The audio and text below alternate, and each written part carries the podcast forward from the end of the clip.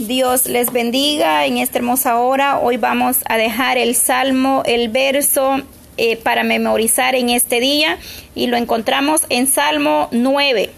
Y dice así, te alabaré, oh Jehová, con todo mi corazón, cantaré todas tus maravillas. Bendito Dios de Israel, este, este verso se encuentra en Salmo 9.1 y lo dejamos eh, para que nosotros podamos ir memorizándonos un verso diario, el cual será de gran bendición a nuestra vida espiritualmente.